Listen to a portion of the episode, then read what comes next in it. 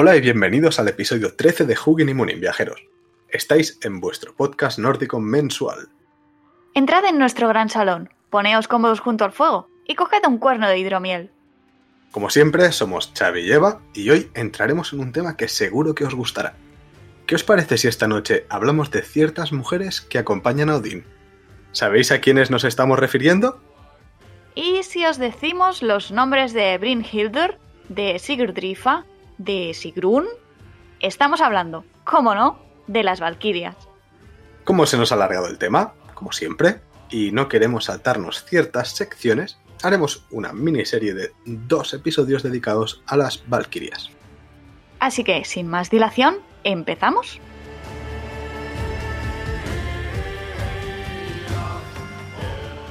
En cada episodio os traeremos una canción relacionada con el tema que tratamos para que, si queréis, y si os gusta el metal básicamente, la podáis escuchar. La canción de este mes, y como no, es Valkyria del disco Valkyria de el grupo, esta vez no es Valkyria, sino Tyr. Así que Valkyria del disco Valkyria,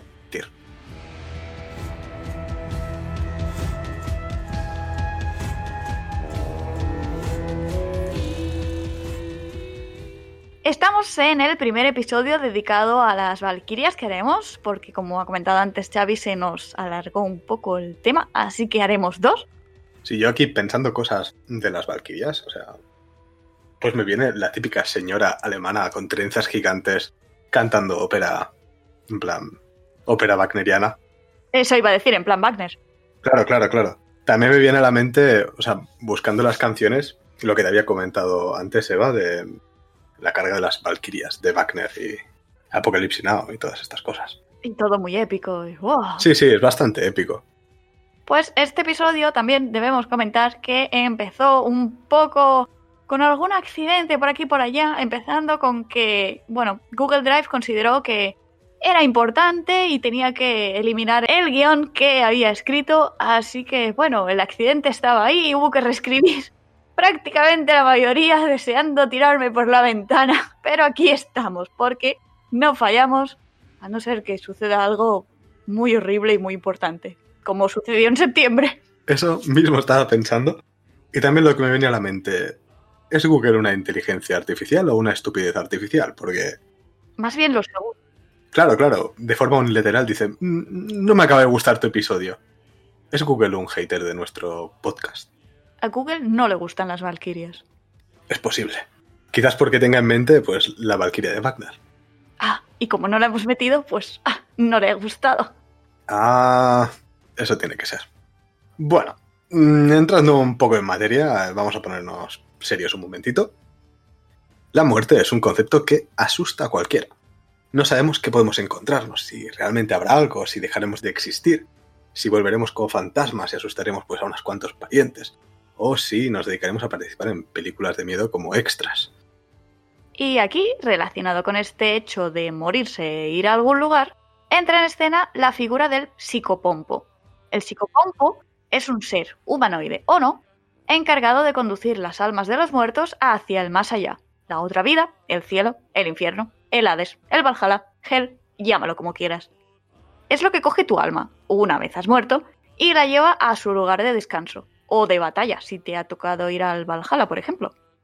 Las Valquirias, en este caso, se consideran figuras que actúan como psicopompos, porque precisamente seleccionan las almas de los caídos en combate y las llevan al Salón de Odín, donde pasarán la eternidad hasta que llegue el Ragnarök. Pero vayamos por partes, como Jack el Destripador. En este episodio hablaremos de las Valquirias, de su origen, de las fuentes en las que podemos encontrarlas y dejaremos para el segundo el tema de los nombres y las apariciones estelares de algunas en la poesía épica. Como no queremos que el episodio nos dure nueve horas y porque nuestro límite esté en una hora como mucho, no diremos todo lo que existe y se puede saber acerca de estos seres, pero intentaremos dar unas buenas pinceladas entrando más a fondo en temas interesantes.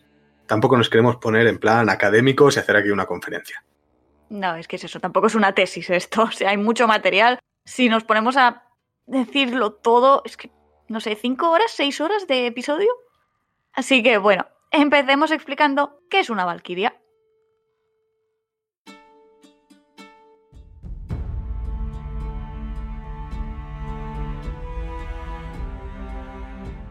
Dicho simple y llanamente, una valquiria es un ser mitológico complementario al dios Odín. Estos seres apoyan los atributos de muerte que rodean a este dios y lo acompañan. Las valquirias se dedican principalmente a dos cosas. Una, seleccionar a los que van a morir y llevarlos a su lugar de pelea y fiesta, básicamente el Valhalla. Y dos, una vez están allí, asegurarse de que tienen bebida, comida, servirles hidromiel y cerveza y cuidar de que estén bien atendidos. Estos caídos en la batalla, seleccionados, se convertirán, una vez en el gran salón de Odín, en Einherjar. Aquellos que formarán el Hirt, el ejército del dios, y entrenarán durante el día para estar listos cuando se les necesita, véase en el Ragnarok. Eso sí, durante la noche pues toca resucitar y fiesta, bebercio, comida y todas esas cosas. Y las valquirias por ahí están listas para servir a estos guerreros. Las valquirias aparecen también en otras obras, pero más cercanas al plano humano.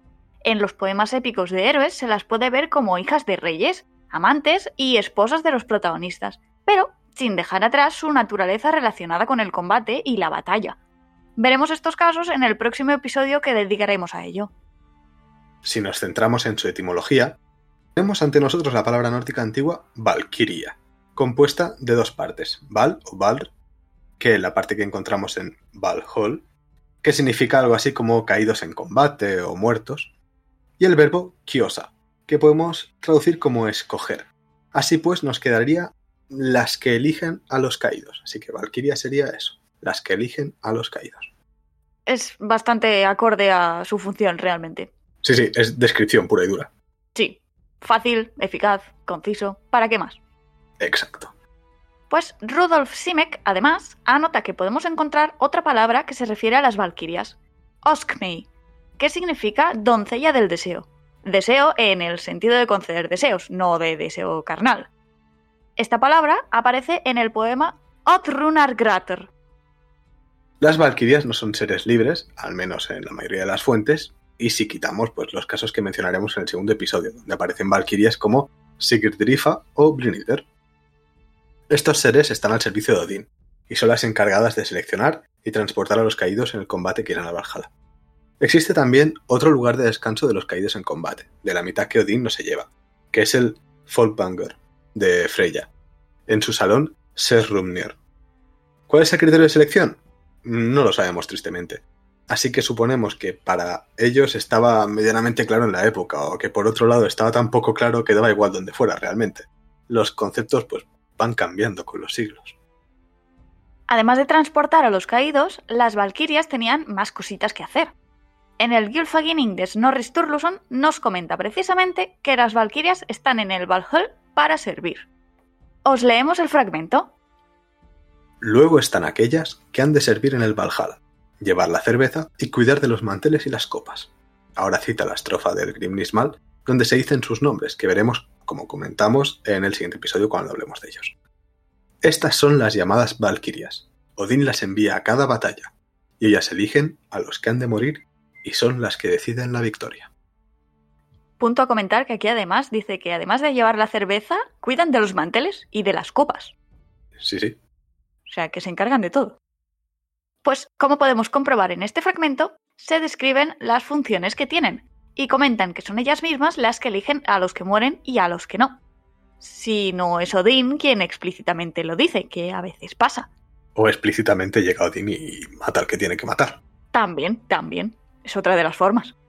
Claro. Curiosamente, Aquí se dice que son ellas las que deciden la victoria, y no el dios tuerto, como estamos acostumbrados. Las valquirias están atadas a este dios, pero no de forma involuntaria. Son sencillamente conceptos afines. Recordemos que siguen siendo seres, no son catalogadas ni siquiera como diosas. Antes de meternos en el tema de los orígenes de las valquirias, queremos comentar primero algunas fuentes donde aparecen mencionadas. Ya veréis por qué.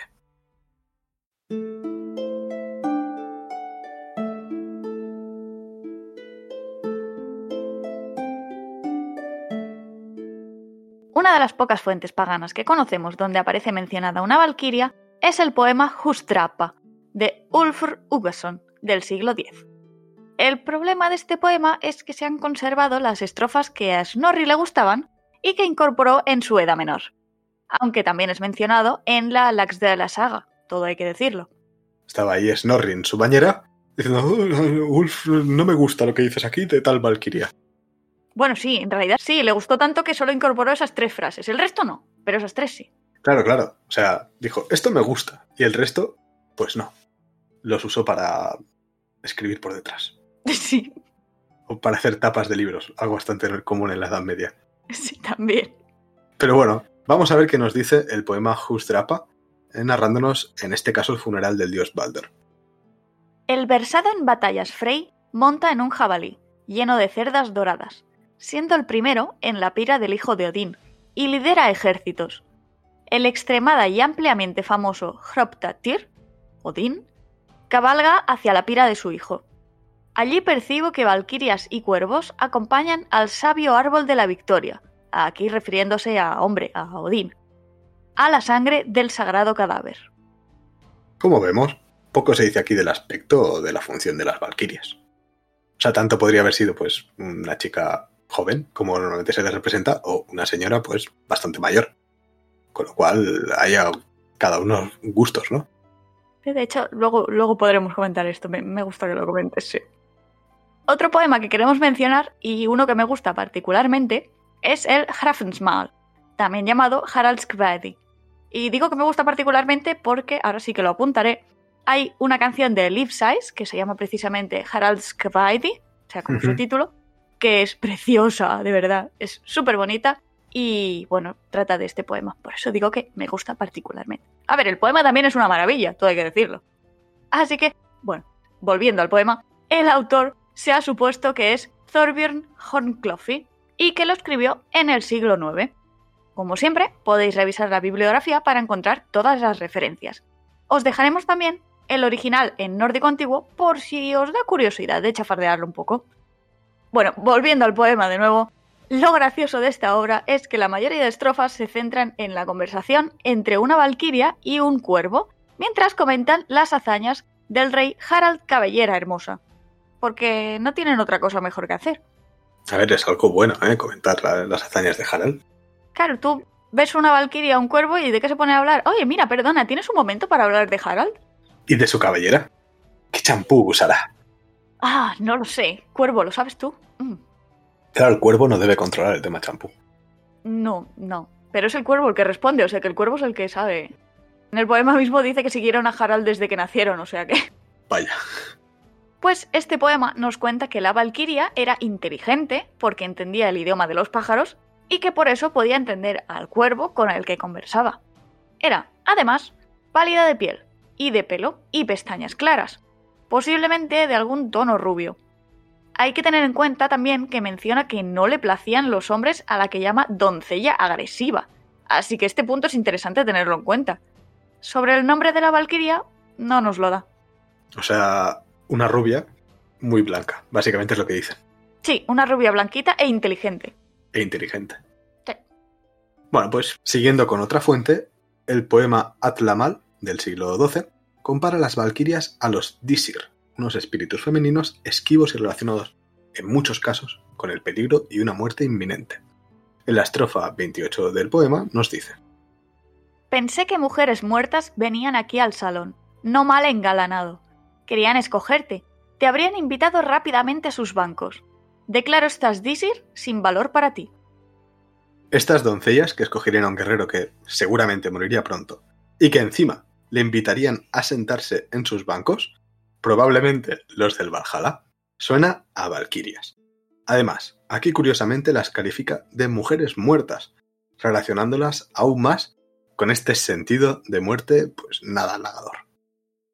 Existen también dos Kenningar que podrían referirse a las valquirias, las Disir de Herian, siendo Herian el mismo Odín, y las doncellas de Odín.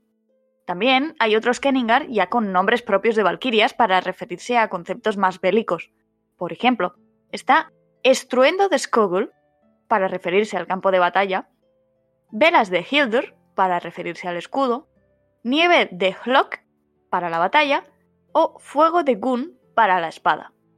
Hay más que podéis encontrar en la obra de referencia que Snorri escribió para los escaldos, para que tuvieran listas de nombres y ejemplos para poder hacer sus composiciones. Por eso nos da tantas listas de nombres. En este caso nos estamos refiriendo, por supuesto, al Skalskaparmal. Finalmente, también podemos mencionar que se tiene constancia de una festividad sacrificial en honor a las Disir, el Disablot. ¿Podría ser que fuera un sacrificio ritual para mantener contentas a las Valquirias y, de este modo, conseguir sus favores y que no te escojan como caído?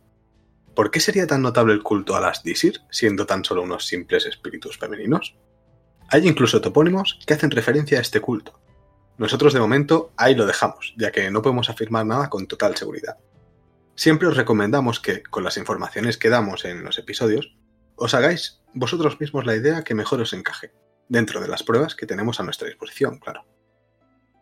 Os recomendamos revisar la saga de los Inglingos, la saga de Egil Scala Grimson y la saga de Viga Glooms para poder leer de primera mano los rituales que nos narran. Pasando al último poema, tenemos el Hakon Armal, un poema atribuido al escaldo Eyvind Finson Skaldaspillir, Notes el apodo fastidiador de escaldos, normalmente comprendido como plagiador, sencillamente. Desde la primera estrofa ya sabemos que el rey Hakon, protagonista del poema, está siendo observado por dos valquirias enviadas por Odín. En cierto punto de la batalla, el rey y sus hombres mueren, y Hakon ve a la valquiria Gondul apoyada en su lanza, mirándole. Ella le dice que es hora de partir hacia el Valhall, y que las huestes del salón serán mayores gracias a su incorporación y la de su ejército. El rey se fija en que las valquirias van montadas a caballo con porte noble y valiente, y que llevan casco y escudo. Hakon pregunta entonces por qué ha acabado de esa forma la batalla, y otra valquiria, Skogul, le responde que ellas le han dado la victoria y que ahora le llevarán al mundo de los dioses. Nótese como en este caso son las valquirias las que le dan la victoria, según este poema, y no Odín como estamos acostumbrados. Tanto este poema como el Mal, del que el autor coge muchas referencias, guiño guiño, porque tratan de cosas demasiado similares, guiño guiño, se supone que son de la época del paganismo tardío. Hay otras fuentes que mencionan a las valquirias o que cuentan con ellas como personajes secundarios, pero no nos caben todas en este episodio. Y tampoco queremos ponernos, como hemos dicho antes, al máximo con el rigor académico aquí y ahora, porque no es el objetivo de este podcast convertirse en un artículo o tesis.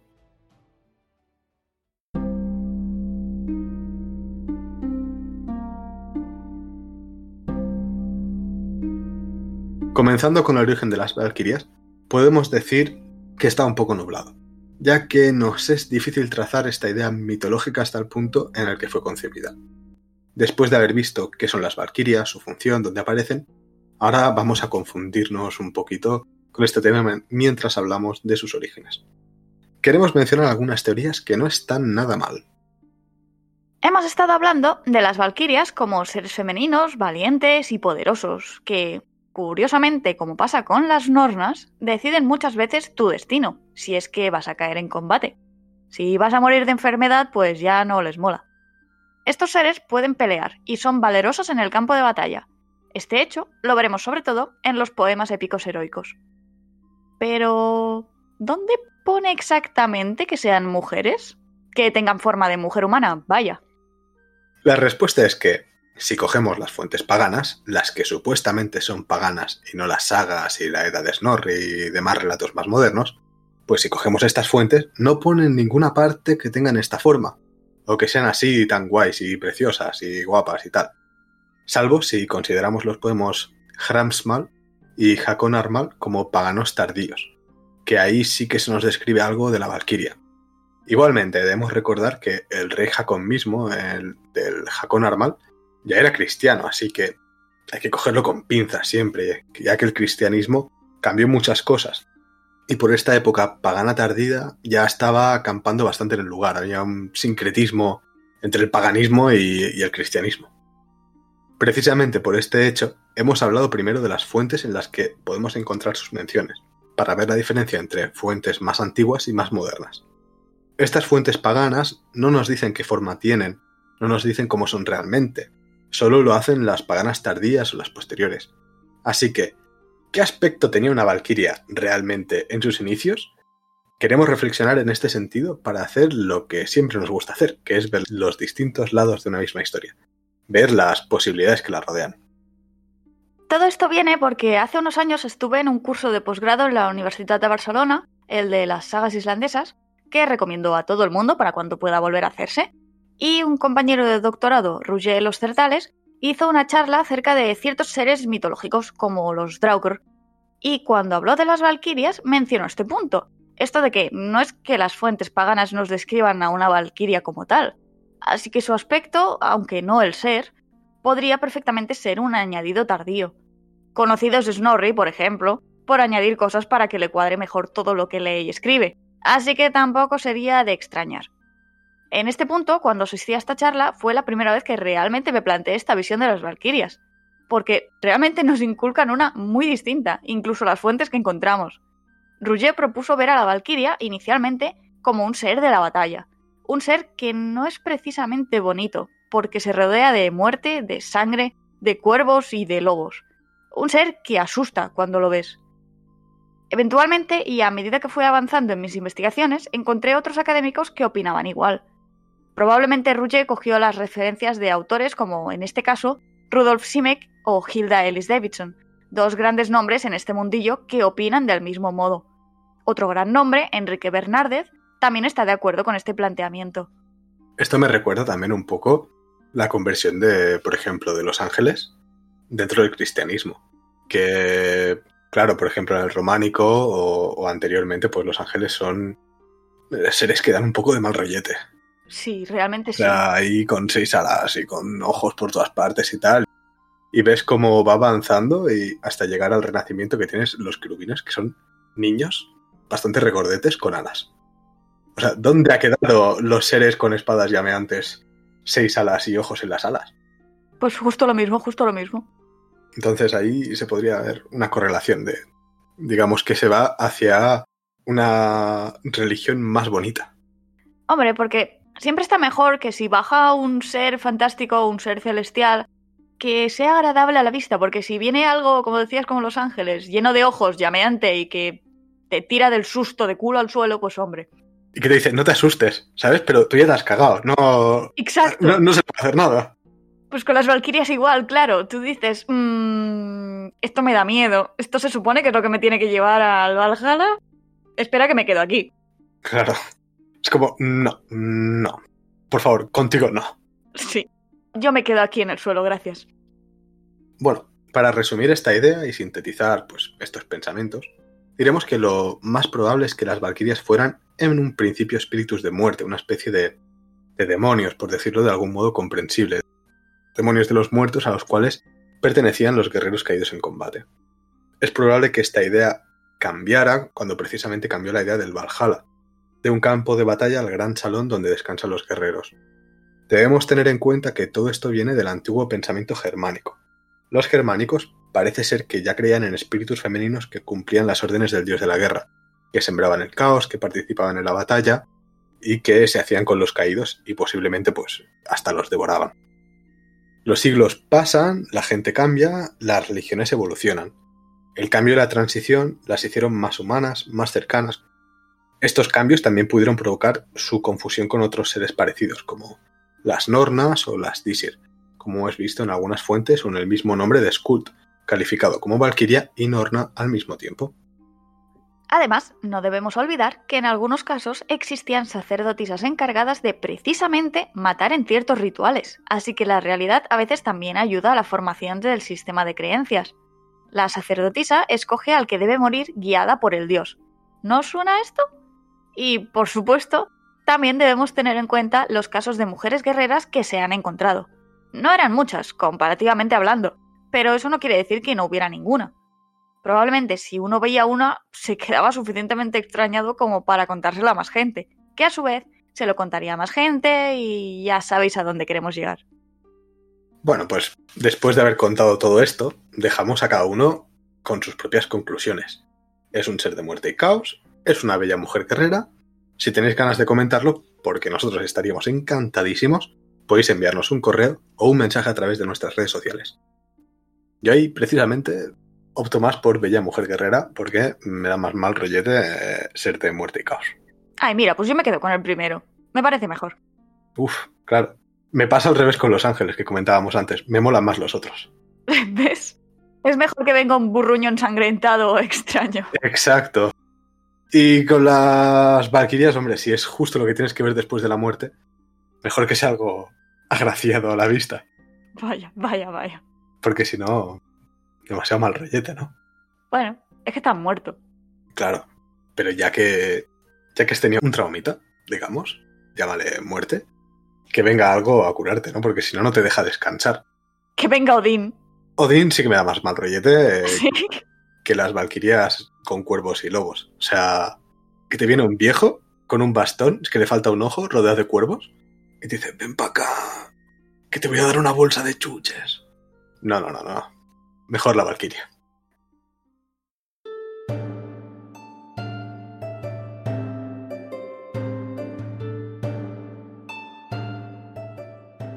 Es la hora del personaje del mes. Cada mes os hablaremos de un personaje, histórico o no, que sea relevante en el mundo de la cultura nórdica medieval. Os contaremos un poquito quién es y qué hizo. Así que Xavi, cuéntame, ¿quién es nuestro personaje del mes? Bueno, pues nuestro personaje del mes no es una valquiria, pero casi. Bueno, Es Freydis.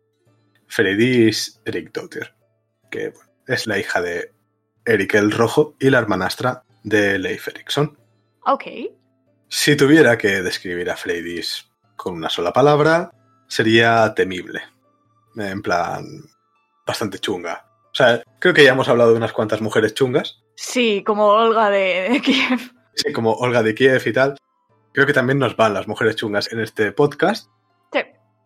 Pero bueno, cosas que decir. Freydis ah, estaba sentada en Groenlandia y fue en dos expediciones a Vinland para colonizarlo.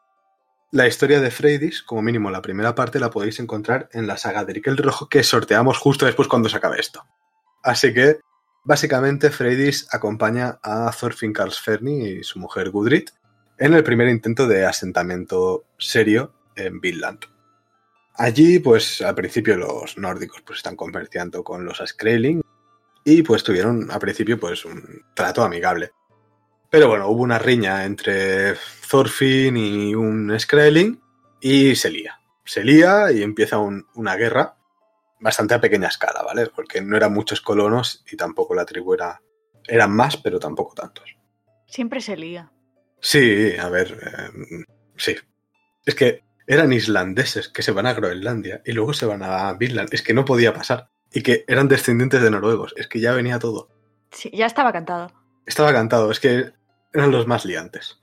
Bueno, la cosa es de que después que se empieza, digamos, la riña, la disputa, los Skrailing pues van con mazas a saco ahí a matar nórdicos a mansalva. Y los colonos nórdicos pues empiezan a huir. Y Freydis se los encuentra. Y dicen, ¿qué estáis haciendo? ¿Qué estáis huyendo de estos Skrailing cuando podéis coger y matarlos a todos si queréis? Y pues bueno, les intenta animar así medio reñando. Y la cosa es que pasan de ella. Básicamente pasan de ella. Y Freydis, que estaba embarazada, decide perseguir ella sola a todos los Skrailing sin armas. Lo más normal del mundo. Lo más normal del mundo. O sea, ¿quién no ha visto una embarazada corriendo por el bosque persiguiendo gente? O sea, De toda la vida. de toda la vida. El otro día paseando me encontré dos. Bueno, entonces eso que va corriendo, en un momento de la saga dice que va un poco más despacio porque claro, le pesa la barriga y tal, y se encuentra a un nórdico muerto. Dice, vaya, que tenía ahí una piedra incrustada en la cabeza, y dice, pues bueno, cojo su espada y se enfrenta a los Skrelling. Cuando llegan, todos los Skrelling con sus sagas y se ponen alrededor de ella, pues hace algo que me parece mágico y fantástico, que es que decide desatarse el corpiño, la parte superior de la túnica, y deja un pecho al descubierto. Dices, lo más normal del mundo cuando vas a pelear con gente. A mí me pasa todos los días. Todos los días digo, "Mm, voy a pelearme con este. Espera, que me quito la camiseta. Dame un segundo. Cuando vas corriendo por el bosque, ¿verdad? Precisamente. Que aquí cerca de casa hay bosque, o sea que... Por eso. Entonces, pues, coge y con la espada, con el plano de la espada, pues se golpea el seno al que tenía el descubierto. Y pues los Skrelling les asusta un montón eso. Les asusta lo que hace y se van. Y hace huir a todos los Skrelling. Entonces, después de este episodio, Freydis vuelve al asentamiento y Thorfinn decide que la expedición a Vinland ha fracasado y vuelve a Groenlandia donde compra tierras y tal y se asienta. Allí, Freydis, que era una mujer decidida, decide emprender una nueva expedición de colonización a Vinland con los hermanos eh, Helgi y Finnbogi. Bueno, la cosa es que, como he dicho antes, Freydis es una mujer temible, que como hemos visto, no tiene problemas en ir embarazada a matar gente. Y la cosa es que como era tan, digamos, con un carácter tan fuerte, pues salieron riñas con Helgi y con Finnbogi y en el invierno, cuando estaban asentados en Vinland, surge una disputa entre los colonos. Otra vez. Exacto, es que es que es blanco y en botella. Bueno, la cosa es que Freydis le ordena a sus hombres que acaben con los hermanos y con los seguidores de ellos. Y bueno, todos los, los hombres de Freydis pues acaban con todos, excepto con cinco mujeres, que bueno, eran las mujeres de Helgi, Finnbogi y sus seguidores. Y los hombres pues le dicen a Freydis que no se atreven a matar a las mujeres. Freydis dice, no pasa nada, coge un hacha y acaba con ellas. Es que es que es inaudito, es que yo de verdad no, no puedo con eso. Sí, sí, sí. La cosa es de que se quedan flipando y asustadísimos todos. O sea, todos cagadísimos de Freydis, ¿por qué? Y, ojo, después de decir esto dice, cuando volvamos a Groenlandia, ni se os ocurra decir nada de lo que ha pasado aquí, porque si no os mato. Es que es muy fuerte. ¿Vale? Y la cosa es que era tan chungo lo que había pasado que cuando vuelven a Groenlandia después del fracaso de esta expedición, se les escapa. Y Leif, que era su hermanastro, y que gobernaba en todo Groenlandia, se entera y se queda horrorizado por todo lo que había pasado, porque es que no es que habían sido derrotados por los Skrelling, sino que se habían matado entre ellos y que Freydis había sido la instigadora. Pero aquí está la cosa, que Leif no se atreve a castigar a Freydis. Es que me encanta, de verdad. Y Freydis queda impune y pues vive en Groenlandia. Y esto es lo que sabemos de Freydis Erikdottir. Muy buenas cosas sabemos de ella. Sí, sí, sí. Una mujer de carácter fuerte. Una mujer de armas tomar. De armas tomar, sí. Literalmente. Literalmente. Básicamente, o sea. Y lo que sí que me sorprende es el liderazgo que tienen en la segunda expedición. De que precisamente es una mujer quien lidera la expedición, que debía tener, primero de todo, hija del primer colonizador de Groenlandia, que eso ya te da un pedigrí. Y segundo, pues el carácter que tenía y y lo bien puesto que lo tenía, ¿sabes? O sea. Los ovarios. Los ovarios. De ir y coger y perseguir a los Skrelling estando embarazada. Y decir, da igual, aquí yo. He venido aquí para quedarme. Exacto. Bueno, al final no se quedó, pero. Pero en ese momento lo quería. Sí, sí, sí. Lo quería dos veces, de hecho. Exacto. Pero bueno, no sabemos qué pasó con ella. Si murió plácidamente en la cama o murió, digamos, de forma traumática por hacha. A ver, con el historial, pues... Eh. Lo que sí que no creo que ni estén en Valhalla ni en Hell, porque ya en esta época eran cristianos. Mm. Leif sí que era cristiano, así que lo más probable es que Freydis ya estuviera cristianizada. Sí, probablemente.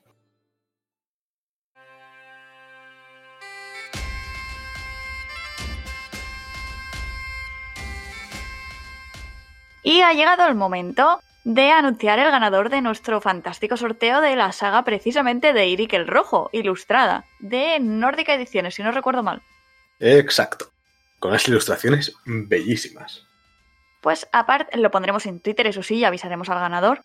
Pero también lo queremos poner por aquí porque, a ver, es el podcast y es el episodio especial del ganador del sorteo, así que...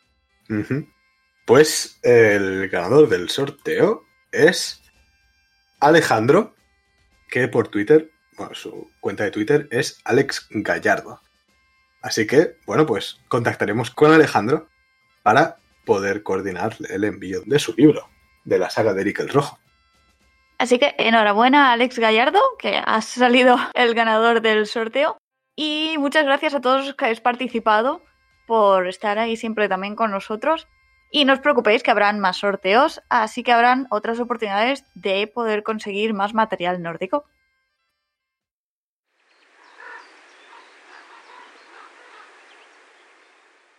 Y bueno, con esto hemos llegado al final del episodio de hoy. Muchas gracias por acompañarnos esta noche. Esperamos que os haya gustado esta pequeña introducción de las Valquirias, de quiénes son, de algunas fuentes donde podemos encontrarlas y de su extraño y misterioso origen. Si os ha gustado el episodio de hoy, os estaríamos muy agradecidos de que nos dejéis una reseña, una calificación o que nos sigáis en las redes y apps en las que podéis encontrarnos. De momento nos despedimos aquí, viajeros. Hasta el próximo mes. Nos quedamos con nuestros cuernos de hidromiel disfrutando tranquilamente de la noche en nuestro gran salón. ¡Skol!